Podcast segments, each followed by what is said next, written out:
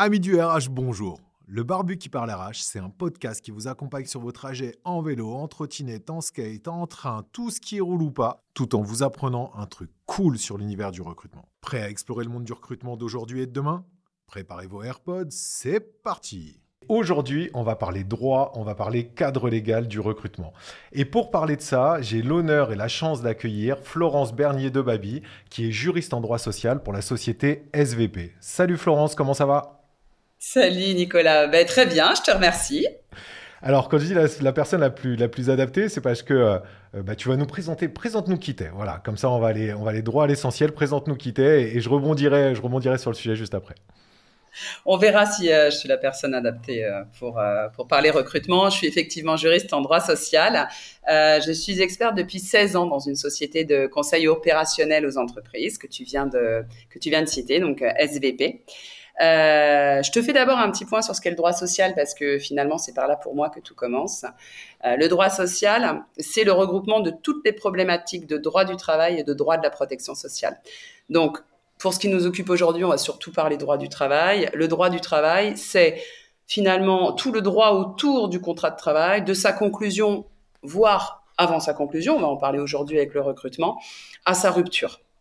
Et donc, euh, mon, mon, mon, droit, mon métier, par ce droit-là, est un métier extrêmement mouvant parce que, ben, évidemment, en fonction euh, des, de, ce qu'on peut voir dans la société, euh, des difficultés, euh, la pandémie est un bon exemple, et eh bien tout évolue, tout évolue très vite.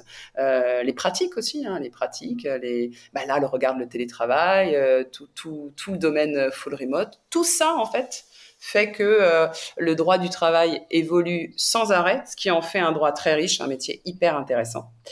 Et donc, euh, bah, comme j'avais pas assez de travail, depuis un an, j'ai développé une activité indépendante euh, dans l'optique de rendre justement ce droit social plus accessible à plus de monde.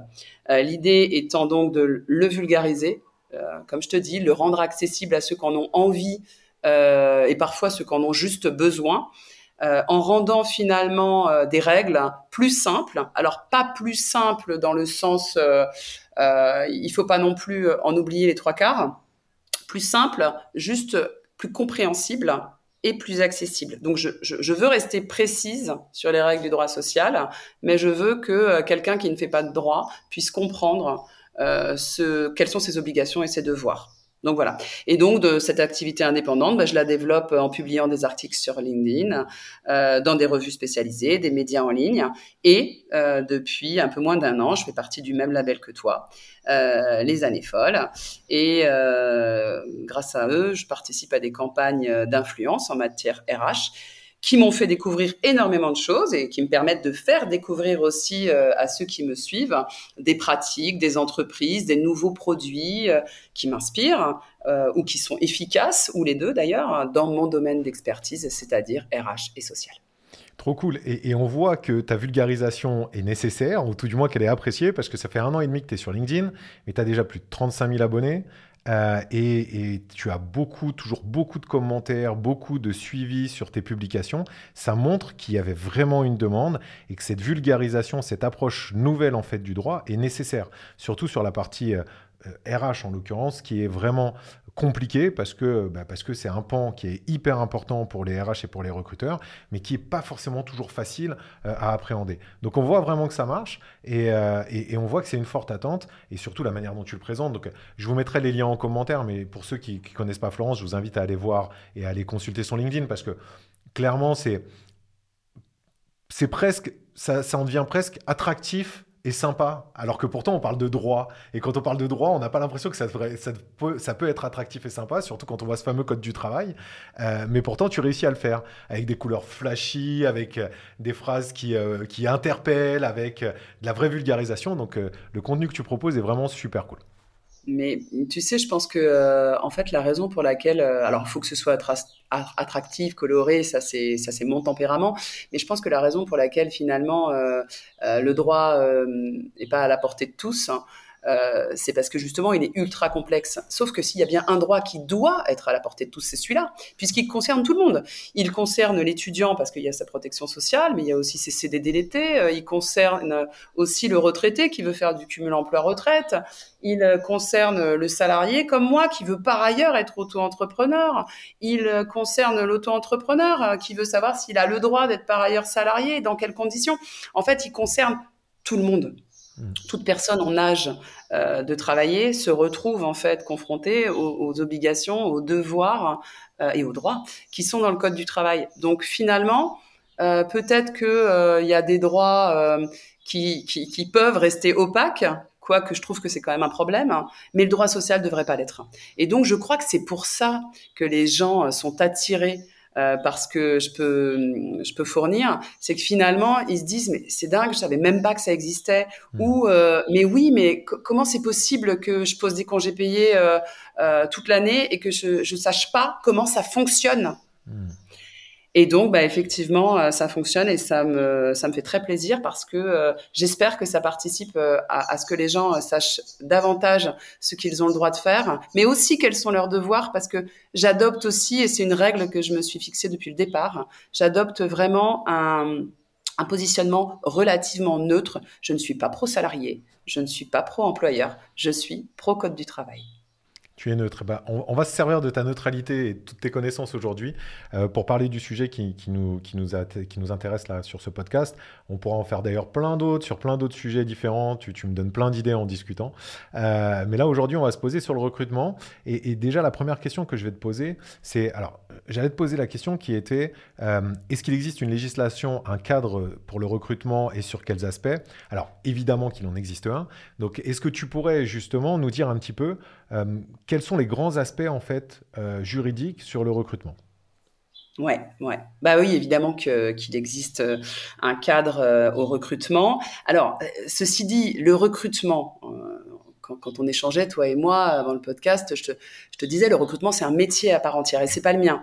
Et donc, et pas du tout, hein, pour le coup. Et, donc, le recrutement, en fait, c'est hyper vaste. Et quand j'ai commencé à le découvrir un peu, parce que je, faisais mes devoirs, hein, vu, que tu voulais m'interroger, je me suis rendu compte, en fait, que euh, c'était plus vaste que ce que je connais, moi, en tant que juriste en droit social, je peux te parler du cadre légal, mais je pourrais jamais être exhaustive parce qu'il y a plein de petites choses effectivement euh, qui vont, euh, qui peuvent se poser comme euh, en question hein, pour le recrutement et que j'aurais pas abordé. Mais je vais aller, je dirais, sur le gros de ce que je pense tu attends. Donc, cadre juridique, il y en a autour de plusieurs thèmes. Alors, évidemment, le premier, c'est le cadre juridique autour de la rédaction de l'offre d'emploi. Euh, parce que la rédaction de l'offre d'emploi, c'est réglementé. Elle ne, cette offre d'emploi, donc on va rédiger, alors t'as qu'à voir les, les, nouveaux modèles qui, pour moi, hein, bah, j'en suis ravie, mais avec l'écriture inclusive, il y a certaines annonces qui sont euh, devenues presque illisibles, hein, des E, des I, mmh. des L, des E, des S. Mmh. Bah oui, mais il y a une raison à ça.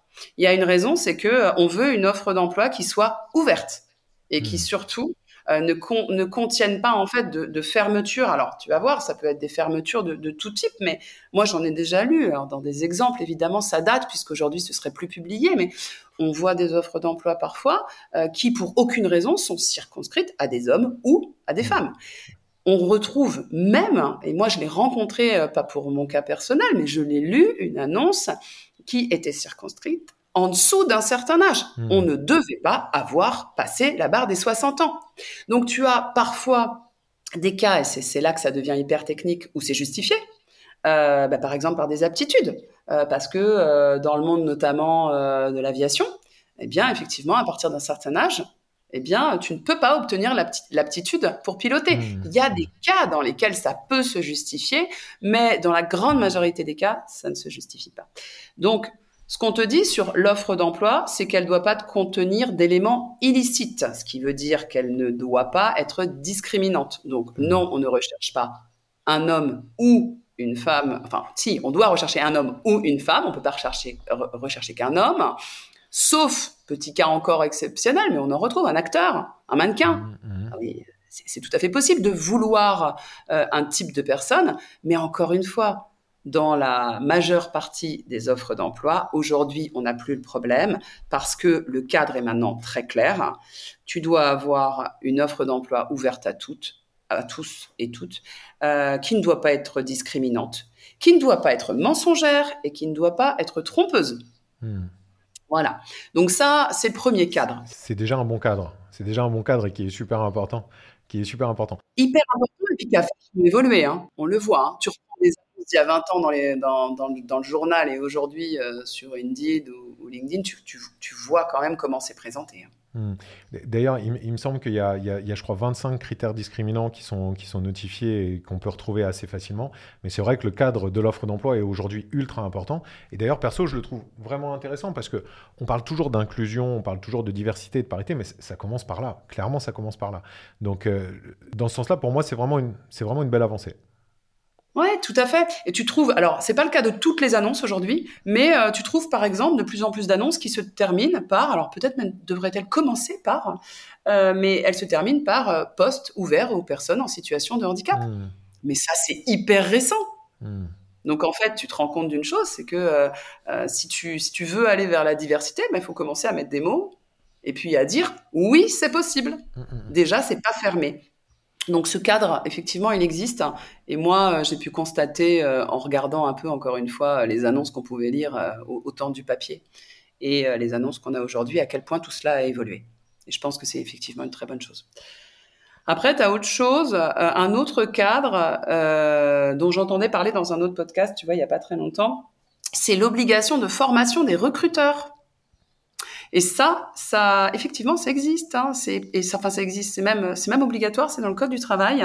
Les recruteurs et les employés chargés euh, du recrutement doivent être formés. Et formés à quoi? Bah, À la non-discrimination à l'embauche. C'est une obligation légale. Ça fait partie du code du travail. C'est une obligation légale. Absolument, c'est une obligation légale. Alors, c'est dans les entreprises d'au moins 300 salariés. Si tu veux, on peut commenter.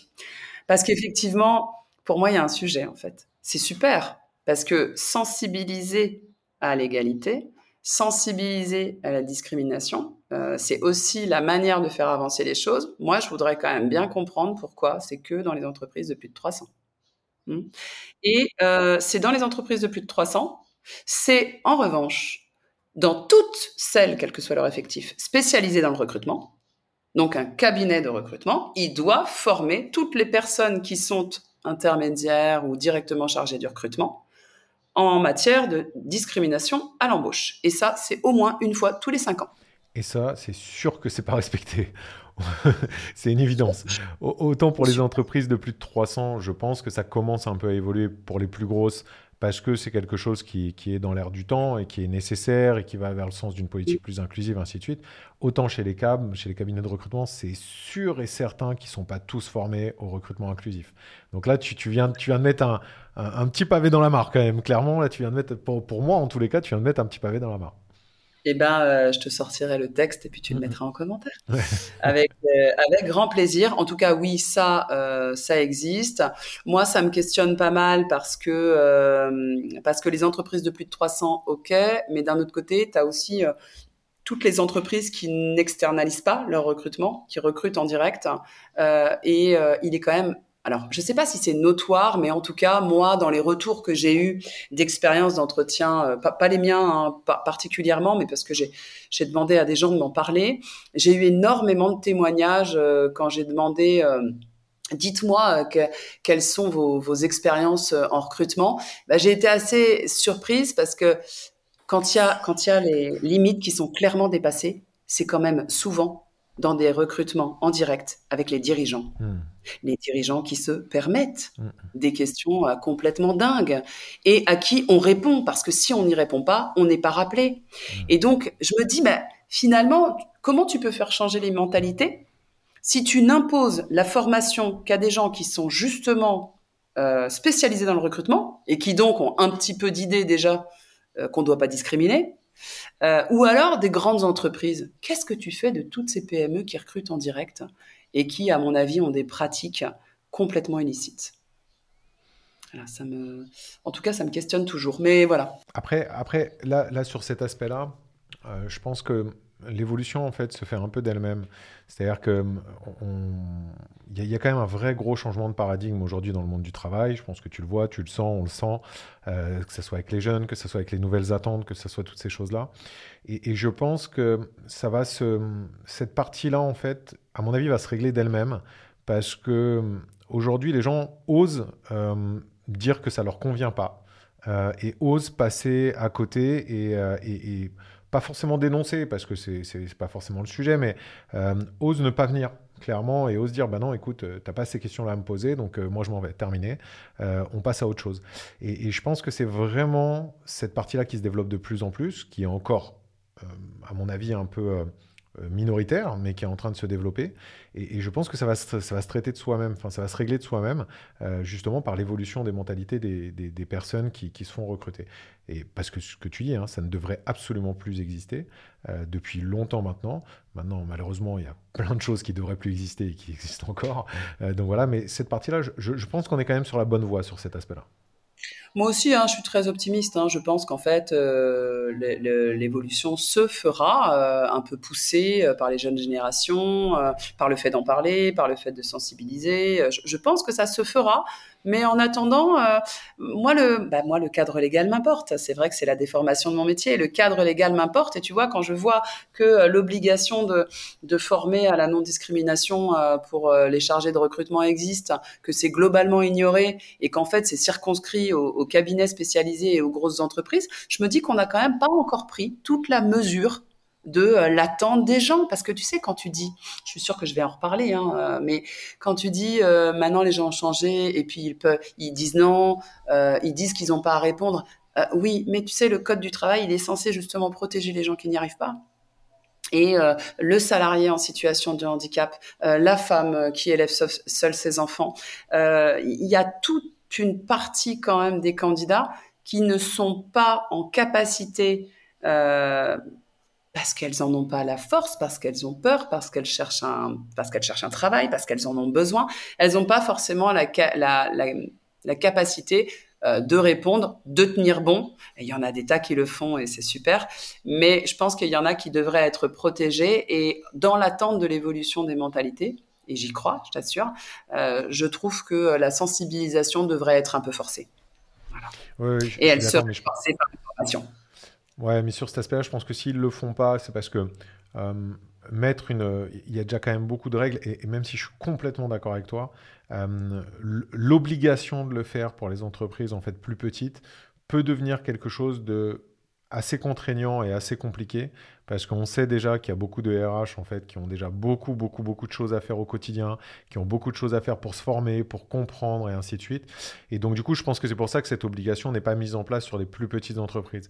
Et c'est d'ailleurs aussi pour ça que je trouve hyper important en fait les interventions comme la tienne sur le sujet, parce que au-delà de l'obligation, en fait, la vulgarisation et l'explication et la formation par l'information, euh, c'est ce qui va faire changer les choses. Donc euh, c'est ça aussi, c'est-à-dire que euh, il y a le rôle, il y a le rôle du législateur qui doit le faire et qui doit le mettre en place. Et puis je pense qu'il y a le rôle aussi de tous les acteurs et sensibilisateurs, tu vois, autour, qui doivent aussi le mettre en place pour les plus petits, pour que ça puisse, voilà, un petit peu transpirer, capillariser, tu vois, sur sur les plus petites entreprises. Je pense que c'est hyper important. contrairement aux grosses qui elles, par contre, on doit les obliger parce qu'on sait qu'elles savent et qu'elles ont le temps, mais que si elles sont pas obligées, elles vont pas toujours le faire. Ouais, je suis assez d'accord avec ça. Oui, tout à fait, tu as raison. Euh, je continue parce qu'évidemment, tu dis que mon cadre légal ne, ne, ne s'arrête pas là. Alors, un sujet que je connais pas particulièrement parce que, parce que le data informatique, tout ça, c'est moins mon domaine, mais en tout cas, il faut quand même que je te le dise, même si tu t'en doutes, que euh, dans le cadre du recrutement, on a également euh, prévu la mise en conformité de tous les systèmes de collecte de données avec le RGPD. Mhm. depuis, je dirais 2018, peut-être euh, une entrée en vigueur en 2019. Je suis pas tout à fait euh, au fait de ça. On a le RGPD. Bien entendu, euh, dès que tu traites des données personnelles des candidats, eh bien, tu dois avoir des systèmes de collecte qui sont en conformité avec toutes les règles du RGPD. Et on en reparlera un peu après parce que la collecte des informations, c'est un truc qui est très important dans le recrutement. Ensuite, bah, évidemment, on va parler euh, du, du, Pour moi, c'est quasiment le point central en matière de, de, de, de recrutement. C'est évidemment l'interdiction des discriminations. On a un cadre légal. Euh, je ne sais pas s'il y en a 25, je t'avoue que je les ai pas comptés. Euh, mais euh, voilà, c'est dès l'étape du recrutement que la discrimination est sanctionnée on a un cadre légal très clair. La décision de retenir ou pas un candidat ne peut pas se baser sur des motifs discriminatoires. Donc ça peut pas avoir un, lien avec sa situation de famille, sa grossesse, son lieu de résidence, son âge, son handicap, son sexe, son origine, vraie ou supposée d'ailleurs, ses convictions religieuses, etc. Donc je les ai pas comptés, mais il y en a beaucoup. J'insiste sur le fait que dans certaines hypothèses, quand même, euh, qui sont assez faibles, tu peux effectivement euh, euh, prendre une décision liée à ça. Tu, vas avoir par exemple des métiers très particuliers où tu es obligé de vérifier le casier judiciaire, le bulletin numéro 3 du casier judiciaire de ton bonhomme, bah, il a quelque chose dessus, tu peux pas le prendre, point. donc, il va y avoir des cas dans lesquels, pareil, situation de famille, tu vas avoir des choses particulières dans des métiers euh, très à part où il y a par exemple l'obligation de vérifier, euh, je sais plus comment ça s'appelle, les enquêtes de moralité. Mmh. Tu sais, tu as des métiers vraiment très spécifiques où tu fais par exemple de la protection rapprochée, des choses mmh. comme ça, où oui, tu vas devoir prendre en considération un élément qui est pourtant dans cette liste, mais ça va être justifié par la spécificité du poste. On va être honnête, c'est hyper infime, les hypothèses dont je te parle. Infinitésimal même, on va dire, clairement. Globalement, cette liste, elle est très bien faite. Tu n'es pas censé prendre en considération tous ces éléments-là. Euh, si, si, le thème t'intéresse, moi je l'adore, on pourrait reparler plus longtemps, je crois que je l'évoquerai un petit peu plus tard, mais euh, la discrimination positive, en revanche, existe. Celle-ci, c'est un thème qui m'intéresse énormément, moi. Euh, je te parlais du lieu de résidence. Bah oui, quand tu vois sur un CV que la personne, elle habite à tel endroit et toi, tu te dis, oh là là, elle va galérer à venir, les transports là-bas, c'est la misère, c'est mal desservi, elle va mettre deux heures, je la prends pas. Non, c'est discriminatoire, c'est dans la liste. Tu n'as pas le droit d'avoir euh, une, décision qui va se baser là-dessus. On parlera, si tu veux, de, de, la preuve de la décision qui se base là-dessus. C'est compliqué, mais déjà, je pense que si on part de t'es pas censé le faire, je pense que c'est déjà très bien. Je pense que c'est important en fait, c'est important à, ce que toutes les personnes en fait l'aient en tête parce que euh, le problème c'est que généralement les biais arrivent toujours. Tu vois, j'avais une discussion avec quelqu'un euh, il n'y a pas si longtemps que ça. On parlait de discrimination et on disait que de toute façon, la discrimination dans, dans son terme euh, sémantique, c'est une manière de choisir. Donc, ça veut dire que le recrutement est une discrimination en soi. On ne peut pas faire autrement, c'est comme ça, c'est discriminatoire. Par contre, il y a des formes de discrimination qui doivent être légales et illégales. Et là, ce dont tu parles, c'est discrimination illégale, parce que même si la discrimination, même si le recrutement est un choix en tant que tel, c'est un choix qui doit être basé sur des critères qui sont des critères, euh, justement, euh, non... Ouais, objectifs, c'est ça.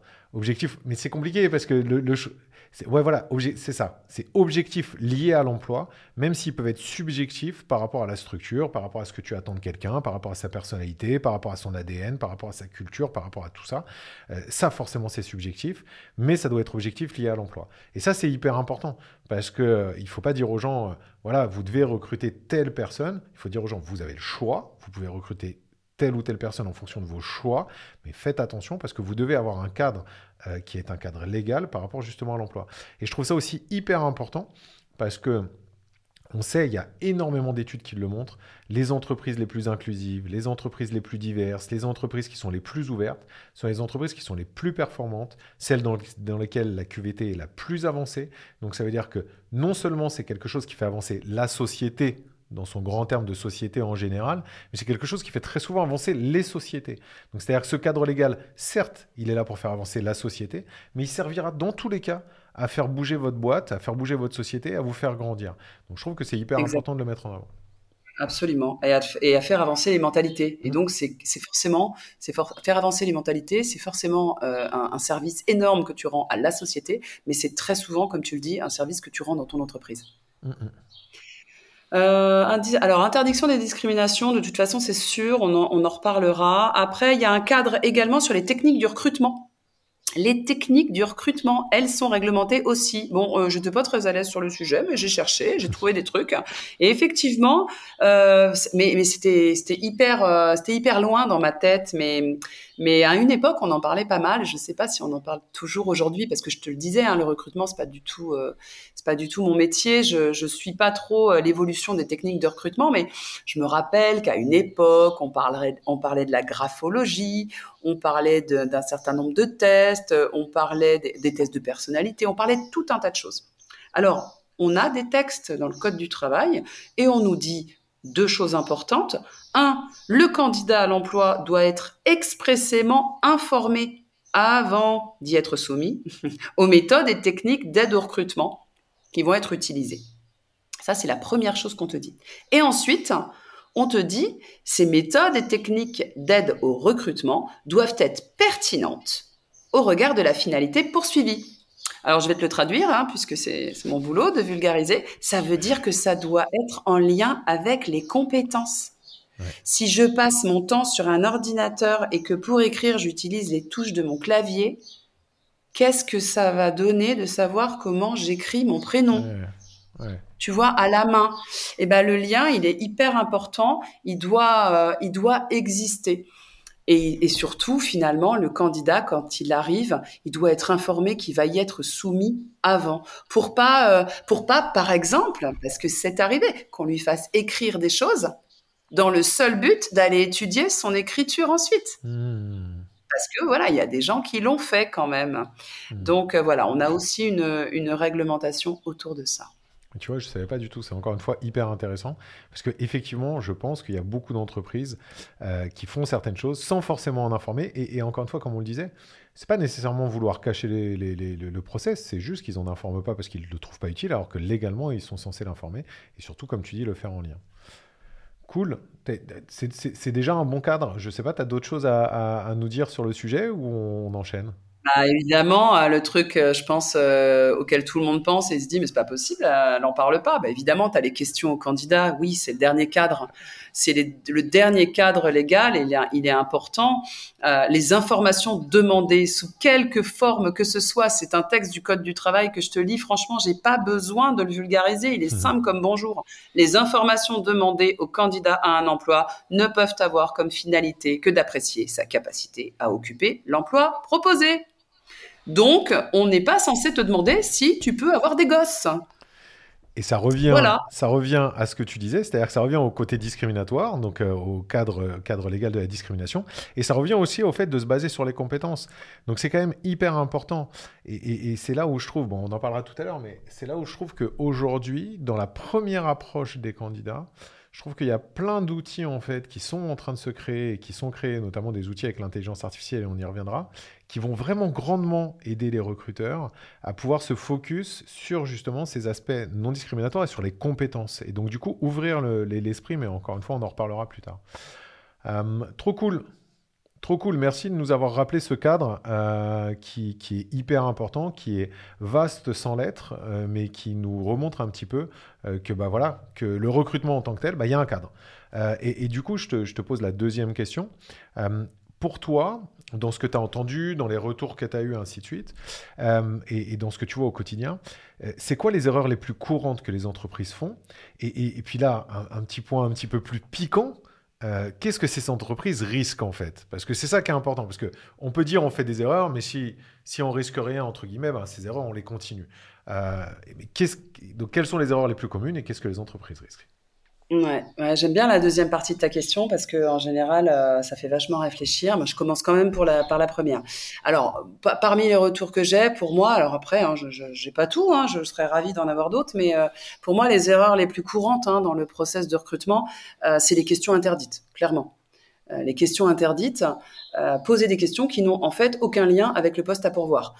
évidemment, en tant que femme, j'y suis hyper sensible, mais quand des femmes me disent, bah, on m'a demandé si j'avais des enfants, je me dis bon, euh, il y a quand même un gap entre euh, tu, viens de recruter quelqu'un et tu as envie de le mettre à l'aise et discuter de sa vie privée, et t'as pas encore recruté quelqu'un et en fait tu lui demandes s'il a des enfants parce que euh, bah, quand t'es pas idiot, tu te doutes qu'en fait s'il a des enfants, il est un peu moins disponible, il est un peu moins corvéable à merci.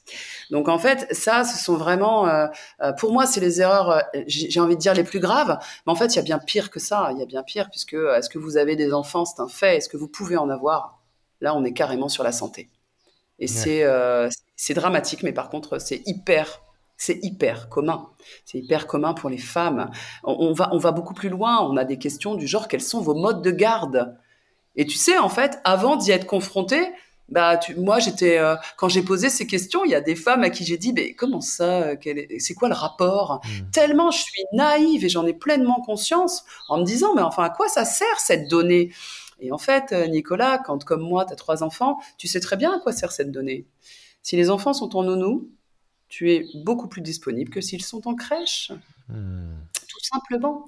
Euh, s'ils sont en crèche, ils sont beaucoup plus souvent malades. Hmm. Et donc, euh, tu es susceptible d'être de, d'être absente. Surtout que, en tant que femme, les chiffres, malheureusement, ne mentent pas. Plus de 80% des temps partiels parentaux sont, des, sont faits par des femmes. Je ne te parle même pas. J'écoutais ça dans un podcast d'un de nos amis communs.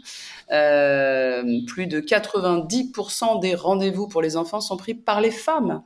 Donc euh, évidemment, toutes ces questions, pour moi, c'est les erreurs les plus énormes. C'est celles aussi qui privent les entreprises de la, de la mixité hein, et de l'égalité euh, homme-femme, parce que euh, les biais sont ce qu'ils sont. Et quand on a une femme en face de nous, bizarrement, en tout cas, ça arrive très fréquemment, puisque moi, quasiment tous les retours que j'ai de, de, mauvais entretiens, c'est des femmes, quasiment tous.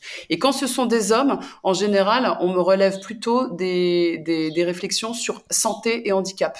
Hmm. Et les femmes, c'est systématiquement les enfants. Donc pour moi, voilà, les, les, les pires erreurs, ce sont évidemment celles-ci. Après, tu en as quand même une autre. Ouais, dis-moi. ce qui, ce qui, ce qui m'interpelle, tu vois, ce qui, ce qui est de dingue, c'est que... Euh, en gros, pour les entreprises, c'est des freins, mais c'est là où je pense que, alors, la société évolue encore trop lentement, mais il y a quand même des très bons exemples de sociétés qui évoluent bien. C'est des boîtes en fait qui essayent de comprendre, tu vois, tous ces, toutes ces situations de vie et qui essayent en fait d'en faire bah, entre guillemets une force, c'est-à-dire euh, de s'adapter ou de proposer des adaptations euh, à, ces, niveaux, enfin à ces situations de vie, à ces périodes de vie, de proposer des adaptations en fait pour pouvoir faciliter la vie des personnes. Je trouve ça hyper intéressant pour plein de raisons. Déjà, premièrement, euh, bah écoute, quand tu as, des, enfants, quand tu dois t'en occuper, tu dois t'en occuper, mais quand tu es au travail, tu es au travail. Donc déjà, ça n'enlève rien à ta compétence, ça n'enlève rien à ta qualité euh, de, comment dire, quotidienne dans ton travail. Première chose.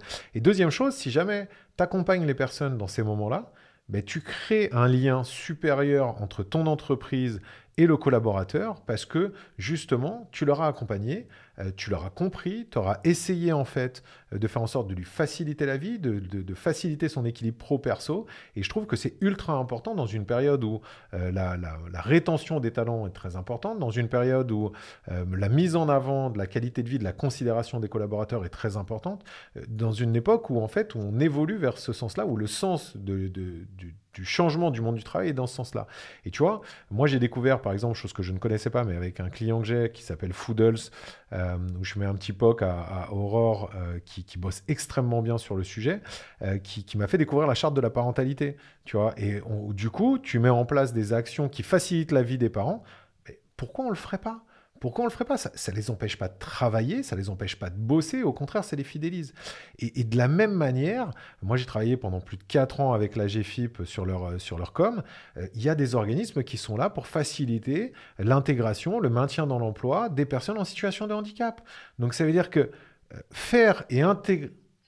Mais c'est ça. Faire et intégrer des personnes qui ont des périodes de vie différentes, que ça soit de la parentalité, que ça soit des problématiques de santé, que mais c'est complètement possible. Et, ça n'enlève rien. Et au contraire, ça rajoute énormément de valeur à l'entreprise. Donc, ce que tu me dis, moi perso, je suis comme toi, hein, je suis un peu naïf, c'est-à-dire que ça me choque un peu dans le sens où je me dis, ça ne devrait pas exister parce que c'est pas nos modes de pensée, mais ça existe parce que tu dis que c'est les erreurs les plus courantes. Donc, ça veut dire que c'est vraiment courant et c'est là. Et, j'espère que le sens, en fait, euh, du, ce qu'on est en train de dire, c'est-à-dire le sens de l'évolution, en fait, va aller vraiment euh, vers plus de considération et justement l'effacement euh, de ces blocages-là, quoi, clairement. Ah ouais. Bah écoute, faut espérer, vraiment, faut espérer. Faut espérer ça. Euh, ensuite, qu'est-ce qu'on a? Alors si en erreur, en autre erreur, tu as la prise, la prise de référence à l'insu du candidat. La prise de référence, c'est encore, je pense, quelque chose qui est extrêmement répandu euh, dans le recrutement, ou alors vraiment, euh, j'y connais rien. Euh, bah, l'exemple, hein, tu reçois un CV, euh, donc forcément, tu vois les entreprises, et puis tu prends des références sans demander. Bah, c'est une erreur puisque c'est illicite. Mmh. Tu n'as pas le droit de le faire. Hein. Le, candidat doit être informé préalablement à la prise de référence, en fait, puisque euh, tu, utilises ces données personnelles. Donc, euh, c'est obligatoire. Et puis maintenant, on arrive à la, deuxième partie de ta question. Euh, qu'est-ce que les entreprises risquent? C'est sûr que euh, ça, c'est une question qui me, euh, qui me chagrine un peu parce que euh, si je réponds pas grand-chose, bah finalement rien n'avance parce que les gens sont quand même un peu, ils ont besoin du bâton hein, des fois pour avancer. et il y a quand même maintenant, je l'ai découvert moi il y a moins de deux ans hein, finalement avec LinkedIn, Maintenant, il y a un énorme bâton. Hmm. Et, c'est formidable parce que finalement, tu as la sanction à la discrimination. Il y a une sanction dans le Code du travail. Ah, ça peut faire peur, mais ça va faire marrer tout le monde quand je vais dire que euh, discriminer euh, une personne euh, dont la candidature a été rejetée pour des raisons discriminatoires, elle peut poursuivre l'entreprise au pénal qui risque trois ans d'emprisonnement et 45 000 euros d'amende. Hmm à ce moment-là, tu as le droit de te marier hmm. parce que euh, le système euh, pénal est ce qu'il est en France. Et tu te doutes bien que euh, ne pas avoir retenu cette candidate parce que c'était une femme visiblement enceinte en plus, qui avait déjà deux enfants. Un, il y a des chances qu'elle te poursuive pas au pénal. Deux, les condamnations, effectivement, je me demande si c'est pas plus théorique. En fait, je me demande pas. Je me demande pas. Je pense que c'est théorique. Hmm. en revanche, pour avoir eu un cas hyper récemment, euh, si tu as des bonnes billes, si tu n'as pas trop de doutes sur la discrimination, euh, tu sollicites le conseil de prud'homme et tu obtiens des dommages et intérêts. Et ça, euh, pour le coup, c'est un petit peu moins théorique. En tout cas, c'est tout à fait possible. C'est dans le code du travail aussi. Mais le vrai bâton, c'est évidemment la mauvaise pub. Hmm. Ça, c'est le vrai bâton. parce que l'expérience collaborateur, moi aussi, j'ai un petit clin d'œil à Christian Verag Daming qui m'a appris ce qu'était l'expérience collaborateur et, et, qui continue de me l'apprendre d'ailleurs. L'expérience collaborateur, ça englobe l'expérience candidat. Et donc aujourd'hui, avec les réseaux sociaux, avec les chiffres, c'est Marie-Sophie euh, la semaine dernière, je crois, qui a publié des chiffres euh, euh, que, que je que j'ai lus avec intérêt sur les, les candidats qui recherchent pour une, une immense majorité d'entre eux tout ce qu'il faut savoir sur la société mmh. via les réseaux sociaux. Donc, le bâton, il est là. Euh, depuis le Covid, on a des difficultés monstrueuses dans, certains secteurs à recruter. Euh, bah, si tu foires tes recrutements et si ça se sait, eh bien, euh, tu recruteras de moins en moins. Et à mon avis, finalement, c'est génial. Le Code du travail n'a pas besoin d'intervenir pour que le bâton le plus important soit là. Je suis d'accord, même si ça me rend quand même un peu triste, même si je suis d'accord avec toi. C'est-à-dire que quelle que soit la manière de faire évoluer les choses, tant mieux, les choses évoluent. Euh, maintenant, moi, ce qui m'embête quand même un peu, c'est que de mon point de vue, euh, le, travail d'un chef d'entreprise, le travail d'une boîte, Ok, il y a le côté financier, le côté capitaliste, on n'est pas dans une société euh, philanthropique, il n'y a pas de souci, je, comprends tout à fait.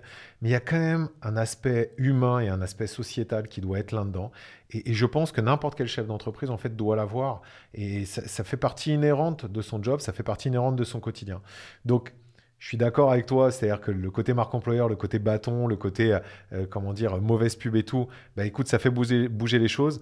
Mais j'aimerais tellement que ça soit des, des, des, vraies volontés, tu vois, du vrai ADN, de la vraie envie euh, de dirigeants de faire bouger les choses. Écoute, je suis un peu utopiste. Je... Non, non, c'est pas utopiste. Moi, je crois que derrière, euh, il y a, y a, il faut, il faut être très optimiste. Tu sais, parfois, le coup de bâton, c'est celui qui t'apprend en fait la règle et où tu te dis ah bah oui en fait oui en fait je pourrais peut-être faire comme ça. Et il suffit d'une bonne expérience pour être capable de te dire ah, en fait en fait, en fait avant j'étais con. Hmm. mais c'est tout à fait possible. Et il y a des tas de gens qui avancent très bien comme ça. Il y a aussi des changements de gouvernance qui font avancer les sociétés euh, à une vitesse euh, spectaculaire sur ces sujets-là. Donc moi je suis très optimiste et je crois que le fait d'avoir euh, parfois bah, des bâtons qui sont créés par les gens eux-mêmes et pas par le législateur, c'est aussi une façon de faire, de faire avancer. Les gens qui ont une mauvaise expérience vont la raconter, mais vont peut-être faire évoluer les entreprises dans lesquelles ils vont aller en faisant raconter ça. Ça fait boule de neige. Moi, je crois beaucoup en, en je crois beaucoup en l'humain. Je suis comme toi très optimiste. Je ne crois pas que c'est une utopie. Je crois qu'il faut juste être un petit peu patient et qu'aujourd'hui tout se développe pour que justement les gens réalisent que en fait euh, c'est pour eux qu'il faut devenir ouvert, qu'il faut plus de mixité, plus de diversité. C'est pour la performance des entreprises. Donc ça va marcher. Je vais garder ton optimisme sur le sujet. On va passer à la prochaine question, mais je vais garder ton optimisme. Ça me fait du bien aussi. Euh, du, coup, la prochaine question, c'est donc là, tu vois, on a relaté un peu le cadre, tu nous as relaté le cadre, on a vu un petit peu quelles étaient les erreurs communes, on a vu un petit peu les sanctions que pouvaient avoir les entreprises ou pas, euh, d'ailleurs sur le côté législateur, législatif, euh, et plus sur le côté un petit peu publicité. Euh, pour toi, avec ton recul, avec ton avis aussi de juriste, est-ce que tu trouves que ce cadre est bon? Est-ce qu'il est trop restrictif? Est-ce qu'il l'est pas assez? Euh, et, en gros, est-ce qu'on devrait le développer? Qu'est-ce que tu penses justement de ce cadre un petit peu euh, législatif au, niveau du recrutement? Alors, euh, moi, avec le métier que je fais, je trouverais toujours qu'un cadre, c'est bien. Voilà, c'est mon truc. Je n'aime pas le désert juridique. j'aime le cadre, et donc là, il y en a un. Donc déjà pour moi, c'est un bon point. Euh, donc, est-ce qu'il est bon? Euh, Moi, il est bon parce qu'il existe déjà. Il existe. Il y a un cadre au recrutement, ça me suffit pour estimer qu'il est bon. Est-ce qu'il est suffisant? Ou à développer? Euh, Là, en revanche, là, c'est pareil. Si tu veux, on peut, on peut parler longtemps. tout est perfectible. Donc, je te dirai jamais que le cadre est suffisant. Par contre, est-ce qu'il faut forcément plus de cadres? Non, j'en suis pas sûre. Voilà. Je suis comme toi en fait. Moi, j'ai je, envie d'être optimiste. Je regarde ce qui se passe et je me dis bon, qu'est-ce qu'il faudrait pour que ça aille mieux? Et je te garantis que je ne pense pas que ce soit des sanctions ou un cadre plus restrictif. Mmh. Pour moi, tout est lié aux mentalités. Mmh. Tout. Je vais te donner un exemple. Alors, je, ne savais pas que tu avais travaillé avec euh, la GFIP. Tu vois, je l'apprends pendant ce podcast. Euh, moi, je suis très sensible au sujet de l'OETH. C'est un sujet sur lequel je me suis spécialisée il y a des, il y a des années et, euh, et, sur lequel j'aime beaucoup euh, échanger. Euh, tu n'as qu'à voir la, la, contribution à GFIP pour l'OETH pour te rendre compte que la sanction ne sert à rien. Si tu n'as pas de la sensibilisation, si tu n'as pas de la formation, si tu n'as pas l'envie de l'inclusion, sanctionner ne sert à rien. Les entreprises qui sont soumises à la contribution à GFIP, alors je te rappelle, ça, ça ne touche que les plus de 20, euh, les, les, entreprises de plus de 20 salariés qui ne remplissent pas leur taux d'emploi à 6%, celles-ci ont une taxe à payer si elles n'emploient pas des travailleurs handicapés à hauteur de 6% de leur effectif. Ben, c'est une charge. Point. Voilà, ces mmh. entreprises-là, c'est une charge. Moi, j'ai échangé avec des gens qui m'ont dit trop compliqué d'employer des travailleurs handicapés. Euh, moi, je peux même pas répondre. Je sais pas quoi dire en fait. Mmh. Euh, dans, ce genre de discours, je, me place, je, sais pas quoi dire. Et donc, je me dis bon, on a créé une, euh, on a créé une, un cadre, on a créé une sanction qui est quand même vachement dissuasive. Hein. Mmh. Quand tu as des contributions à GFIP qui font 3 ou 400 000 euros par an, tu te dis quand même, euh, ça devrait non, ça les non, ça les effleure pas. Certaines entreprises voient ça comme une charge au même titre que les charges salariales ou les charges patronales. Voilà. Donc la sanction n'est à mon avis pas la solution. La seule chose qui peut faire avancer euh, le cadre euh, donc lié au recrutement, qui est, donc euh, évidemment de mon point de vue tourné vers la lutte contre les discriminations et la promotion de l'égalité, de la mixité, de la diversité, c'est le changement des, mentalités. Donc il faut évidemment de la formation, de la sensibilisation. Je t'en parlais tout à l'heure. Pourquoi ne former à la non-discrimination à l'embauche que les plus de 300, les 300 salariés? Voilà, moi je comprends tes arguments. Et je voudrais pour autant qu'on essaye de faire mieux. Et en même temps, aujourd'hui, il y a des tas d'obligations qui, tu le disais très bien, les gens n'ont pas le temps. Donc, euh, ils ne le font pas. Si je créais une nouvelle obligation légale, je suis pas sûre que les gens le feraient. Donc, s'ils ne le font pas, à quoi ça sert Finalement, à ce qu'on écrase une nouvelle obligation légale euh, d'un coup de pied? Donc, je me dis, les mentalités, l'envie de faire, euh, et puis voilà, l'envie de performer, continuer à en parler. Moi, j'adore ce qui se passe sur LinkedIn pour ça. C'est qu'on parle énormément de ces thèmes-là, et je pense que ça, ça peut faire avancer euh, les entreprises. La petite chose quand même que je voudrais bien qu'on ajoute malgré tout, c'est que moi, par contre, je crois beaucoup euh, en la mesure et en les objectifs. C'est-à-dire que je pense que forcer les entreprises, non pas par des sanctions, hein, mais forcer les entreprises à mesurer ce qui est mesurable, c'est toujours quand même une bonne manière de leur montrer là où elles ont des déséquilibres. Et mmh. euh, si elles veulent pas euh, y mettre un terme à ces déséquilibres, elles le feront pas. Mais je trouve quand même assez, euh, assez intéressant de, les, de les y pousser, en fait. Voilà, l'égalité mmh. entre les hommes et les femmes, les écarts de rémunération, le fait qu'elles remplissent pas l'objectif d'emploi des travailleurs handicapés. Pour moi, c'est des, des, bonnes choses. Mmh. Donc pour toi, le cadre existe, il est, on va dire, suffisant. C'est vraiment tout ce qui est à l'intérieur et la formation, c'est ce que j'entends. Et, on va dire, je, suis vraiment complètement d'accord avec toi. Alors, sur le côté cadre, c'est plutôt toi, c'est pour ça que c'est intéressant d'avoir ton avis et, ton, ton, point de vue sur le sujet. Sur le côté formation, je suis complètement d'accord parce que euh, on voit aussi que les choses bougent aujourd'hui parce que justement l'information est plus accessible.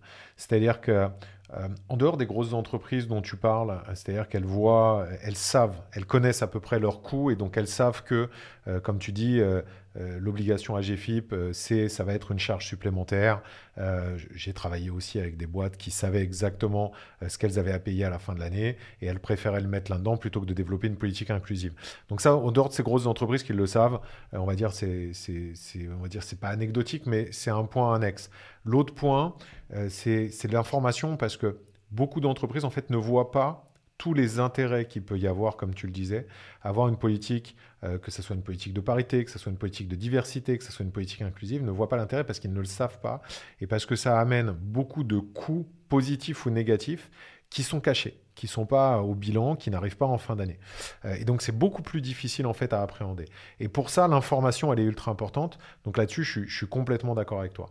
Euh, maintenant, voilà, est-ce que le cadre, alors ça encore une fois c'est toi qui le dis, euh, est-ce qu'il est, suffisant? Si tu dis qu'il est suffisant, juridiquement, je te crois. Euh, j'aurais tendance à dire quand même euh, que peut-être sur certains aspects, notamment pour les grosses entreprises, il faudrait peut-être forcer un peu plus. Parce que comme tu dis, il y a un moment donné, c'est pas dissuasif. Euh, et, je pense qu'il faut être dissuasif sur ces sujets-là, parce que quand on parlait tout à l'heure, tu vois, je reviens un petit peu sur notre côté, sur ton côté optimiste et sur ce qu'on disait, le fait que les choses avancent d'une manière humaine, que ça avance sur tous ces points-là, euh, que moi j'attends d'avoir de plus en plus de chefs d'entreprise euh, qui aient cette considération de l'humain, cette volonté de faire avancer sociétalement, comment dire, enfin de faire avancer la société en tant que telle, tu vois. c'est des considérations en fait qui n'existent pas dans les grands groupes parce qu'il y a un, objectif qui est purement capitalistique et donc du coup en fait l'humain est vraiment mis de côté.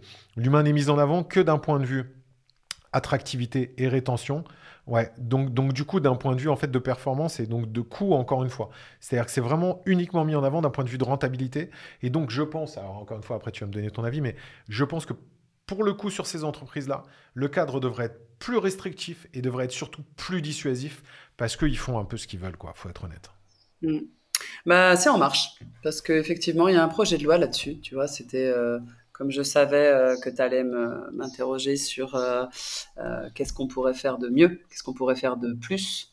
j'avais regardé ce que j'avais entendu parler de ça il y, a quelques, mois ou semaines, le temps passe un peu vite, je me rends pas compte.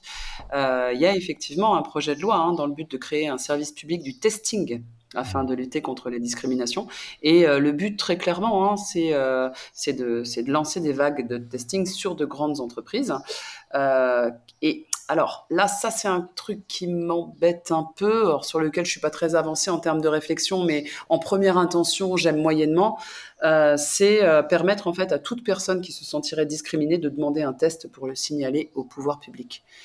Et tu vois, je me pose la question de savoir comment ça va être mis en œuvre euh, quel type de quel type de alors quel type de discrimination? Non parce que de toute façon on a une liste exhaustive euh, dans le dans le code du travail. Mais comment ça va se passer? Est-ce que ça va pas rendre euh, justement ces entreprises là plus plus prudentes et peut-être plus malines en fait?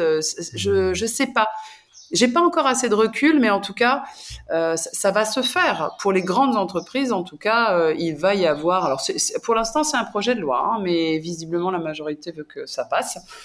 Ils veulent lutter contre les discriminations, ce qui est bien la preuve qu'il y en a besoin, puisqu'ils s'en préoccupent.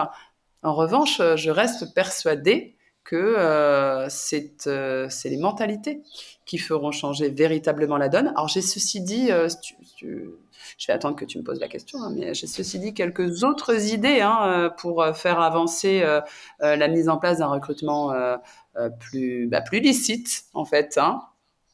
donc, quand tu m'auras posé la question, je commencerai. Bah écoute, on est parti. Je te pose la question de suite. Comme ça, on y va. C'était la question qui suivait.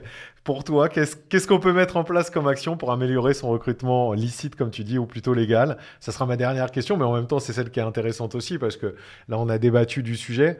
Voilà, maintenant, il faut aussi un petit peu d'actionnable. Donc, euh, pour toi, quels tips, quelles petites astuces ou quels points tu pourrais avancer pour les entreprises? Donc, je te laisse la parole. Je t'en prie, vas-y. Moi, je te reparlerai pas du projet de loi sur le testing parce que de toute façon, euh, pour moi, c'est pas forcément euh, ce genre de choses euh, qui peut aider les entreprises à mettre en place un recrutement légal. C'est ce qui peut les, c'est ce qui peut les punir. Et, et, moi, je suis, moi, je suis optimiste. J'ai pas envie de punir les gens. J'ai envie que les gens évoluent et qu'ils évoluent dans le bon sens. Alors, j'ai quelques idées. Là, c'est pareil. Comme je te l'ai dit, le recrutement, c'est pas mon métier. Alors, ces idées-là, je les aime. Elles sont pas éprouvées. J'y ai pas réfléchi des heures, mais j'adore le débat. Et puis surtout, euh, je suis jamais bloquée dans une position. Donc, euh, euh, c'est des débats qu'on pourra avoir. Peut-être que je lancerai d'ailleurs ou que j'aurai avec toi. La première idée que j'ai, c'est de forcer la neutralité. Alors, forcer, c'est il y a, un côté contrainte évidemment, mais dans forcer la neutralité, en fait, c'est parce que j'ai entendu ça dans, un dans un podcast encore une fois. Demander systématiquement lorsque les euh, tu, tu demandes enfin tu, ouvres un process de recrutement demander systématiquement un certain nombre de profils différents parce que au final, euh, si tu dis, euh, si tu dis voilà, trouvez-moi un candidat qui remplit tout ça, bah, tu laisses bien ton recruteur avec tous ses biais faire les choix.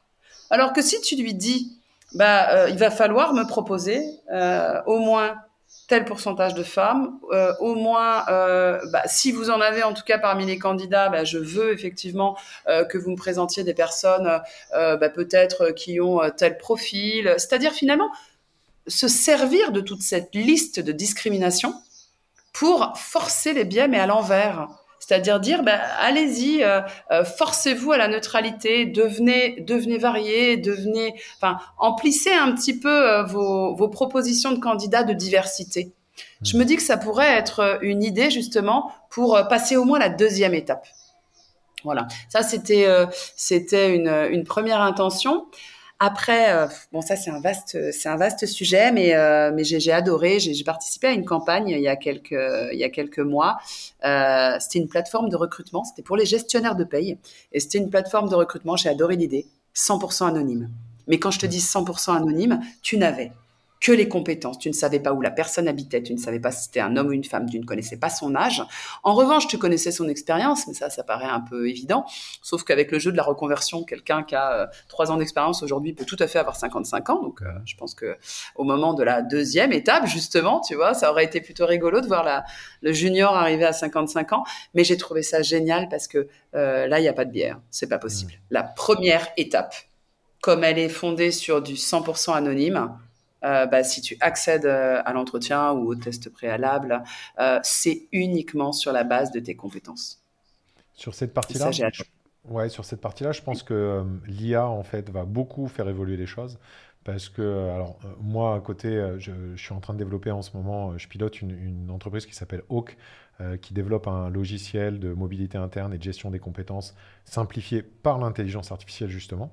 Alors aujourd'hui, on le fait sur de la mobilité interne, donc sur des, profils qui sont déjà dans l'entreprise, mais c'est des algorithmes en fait qui travaillent uniquement sur la complémentarité des compétences euh, attendues par rapport à l'offre d'emploi qui est pourvue.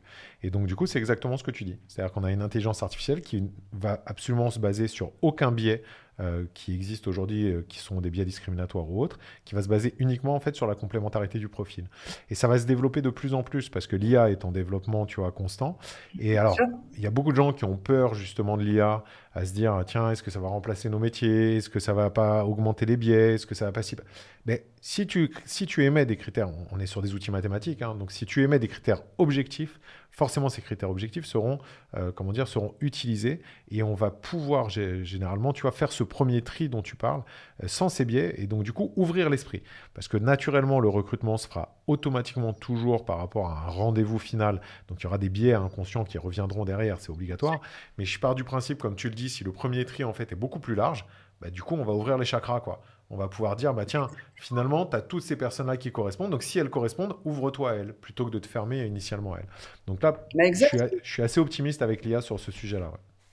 Eh, mais tu vois, euh, ça, rejoint ce que je te disais au début, et peut-être que j'expliquais euh, pas, pas avec autant de détails que toi, mais tu vois, quand je te dis forcer la neutralité, c'est avant même euh, l'intervention de l'IA, c'est forcer aussi l'humain, forcer l'humain euh, à faire taire ses biais en lui disant non mais euh, vous en avez, c'est normal, vous êtes un humain et d'ailleurs c'est ce qui vous donne tellement plus de qualité que l'IA, donc très bien. Mais par contre, je vais vous forcer à vous comporter comme elle, c'est-à-dire je veux que vous me présentiez des profils différents, des profils venus de toutes parts. Et pourquoi pas finalement dire bah présentez-moi peut-être des gens où instinctivement vous voudriez pas parce que votre euh, au premier feeling vous diriez ah non ah non elle vient de trop loin ah non euh, j'ai entendu dire qu'elle avait plein d'enfants euh, ah non visiblement c'est pas du surpoids elle doit être enceinte ah non il est en fauteuil en fait allez-y mais peut-être que Peut-être que ça, c'est utopiste, parce que malgré tout, il y a des gens, c'est leur métier de réussir la présentation des candidats. Mmh. Et donc, il y a une pression aussi derrière. Tu vois, tu as, envie que ça marche. Mais donc, il faut aussi que tu acquières euh, encore une histoire de mentalité. Il faut que, ça, que, ça, que, tu, que tu intègres le fait que cette diversité-là, elle peut être une vraie réussite. Et donc, euh, c'est pas forcément, c'est pas forcément gagné.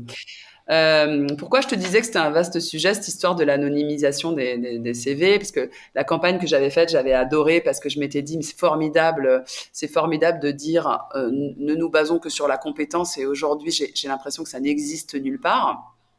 En fait, le CV anonyme, euh, pour un juriste comme moi, euh, c'est un sujet qu'on n'aime pas aborder parce que c'est un peu une honte.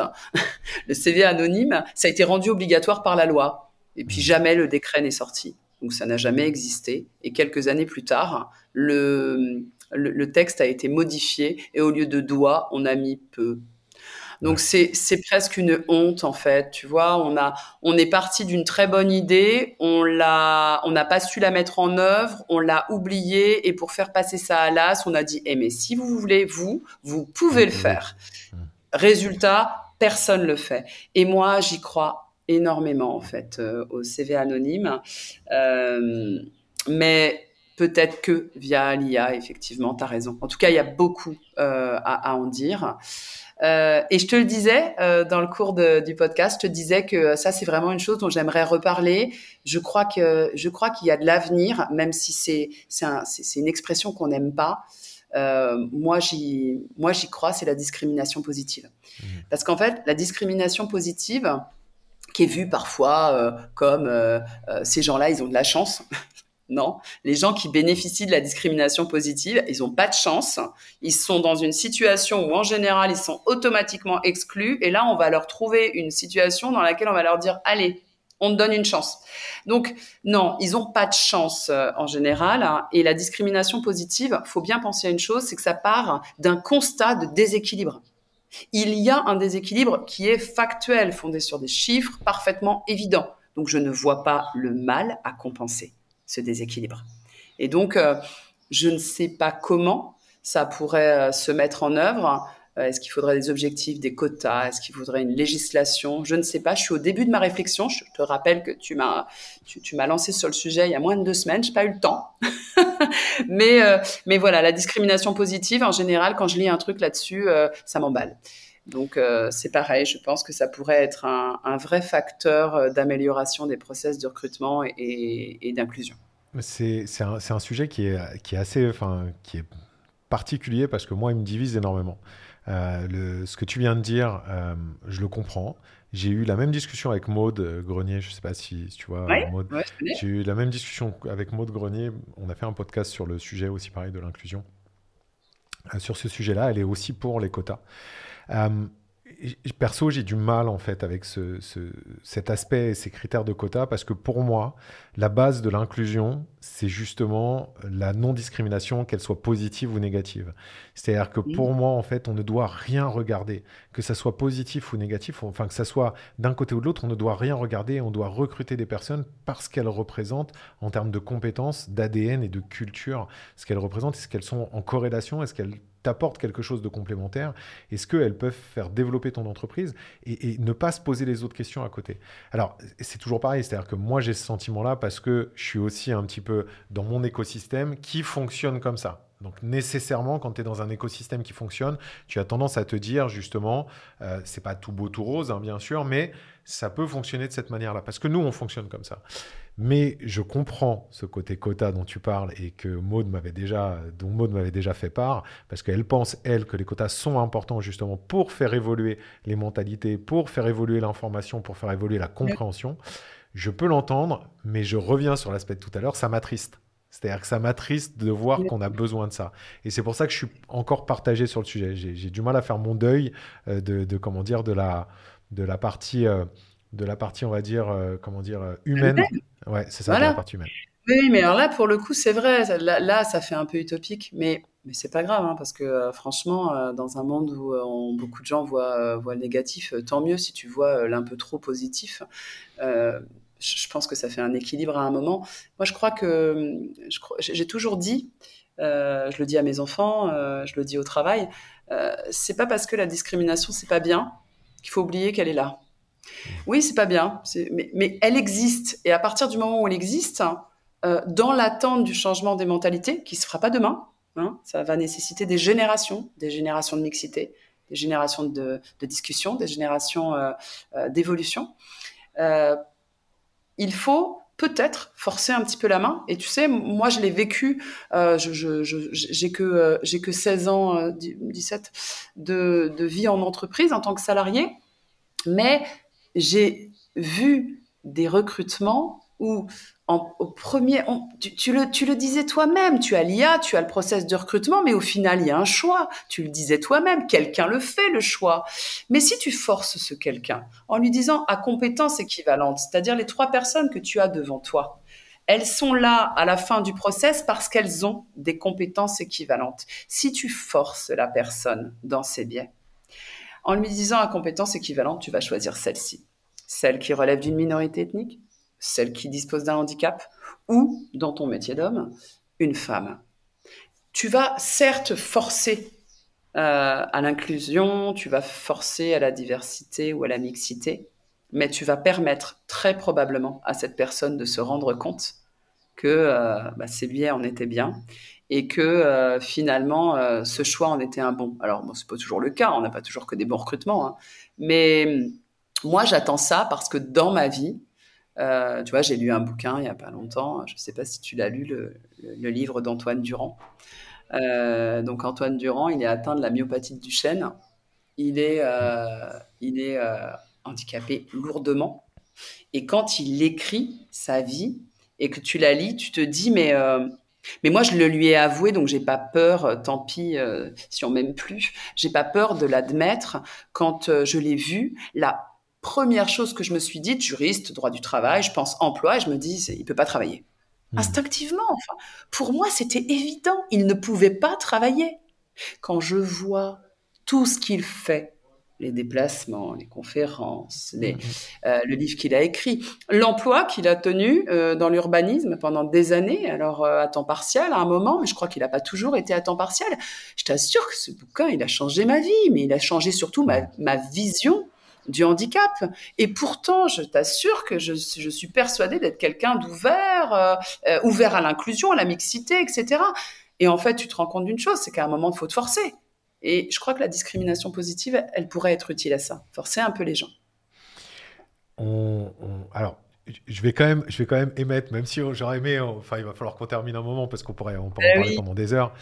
Euh, alors déjà, Antoine, il faut savoir qu'il va te suivre, c'est-à-dire que dans quelques semaines, il, apparaîtra dans notre podcast. Donc euh, du coup, ah, euh, je, vais, faire le podcast avec lui. et, après, là où, tu vois, là où je trouve que le, débat est quand même limite, c'est-à-dire que quand tu parlais à compétences égales, on va faire une discrimination positive. Qui dit discrimination positive dit aussi de toute façon discrimination de l'autre côté. C'est-à-dire que tu vas discriminer d'un côté comme de l'autre. La personne que tu vas discriminer pour faire rentrer de manière positive parce qu'elle a un handicap ou autre, bah, finalement celle que tu refuses, c'est parce qu'elle n'aura pas de handicap ou qu'elle ne sera pas une femme ou quoi. Donc, c'est-à-dire que tu vas créer une autre forme de discrimination. Donc, c'est là, tu vois, où, euh, où je trouve qu'il y a. C'est un débat qui serait sans fin et c'est un débat philosophique plus que, plus que légal. Hein. Donc, euh, donc, voilà, mais. Mais Antoine te parle pas des, de ce que l'on appelle la compensation du handicap. Je pense qu'il t'en parlera euh, pour en tout cas ce qui est la question du, du, handicap et, et peut-être euh, que peut-être que, tu, que, que tu il arrivera à te faire aller un petit peu plus vers notre théorie. On verra. Mais tu as raison, c'est sûrement sans fin. Euh, mais je crois qu'il y a des batailles qui valent le coup, euh, peut-être parfois, d'aller sur ces terrains euh, sur lesquels, effectivement, on n'est pas toujours d'accord, mais peut-être qu'on peut aussi tester tester et mm. voir et voir euh, les résultats. Une expérimentation, on en met en droit du travail, on en a presque des différentes tous les ans. Euh, ils mènent des expérimentations. Ensuite, euh, ils font un point sur ce que ça a donné. Faisons une, faisons une expérimentation sur la discrimination positive et imposons-la dans certains cas. Voilà, j'aimerais bien. En tout cas, c'est un sujet sur lequel, effectivement, je pense que je peux être intéressable. Cool. Bah, on se refera un podcast pile sur le sujet alors à ce moment-là. Votez. Merci. Merci beaucoup Florence pour, euh, pour cet échange. C'était hyper riche, c'était hyper intéressant. J'ai pas vu l'heure passer. Euh, résultat, on, a, on, a, parlé, parlé, parlé. Et d'ailleurs, je pense qu'on en refera un ou plusieurs dans les, dans les semaines, mois à venir parce qu'on a plein de choses à dire encore. Merci beaucoup, c'était hyper, hyper cool. Euh, c'était un plaisir. Trop cool.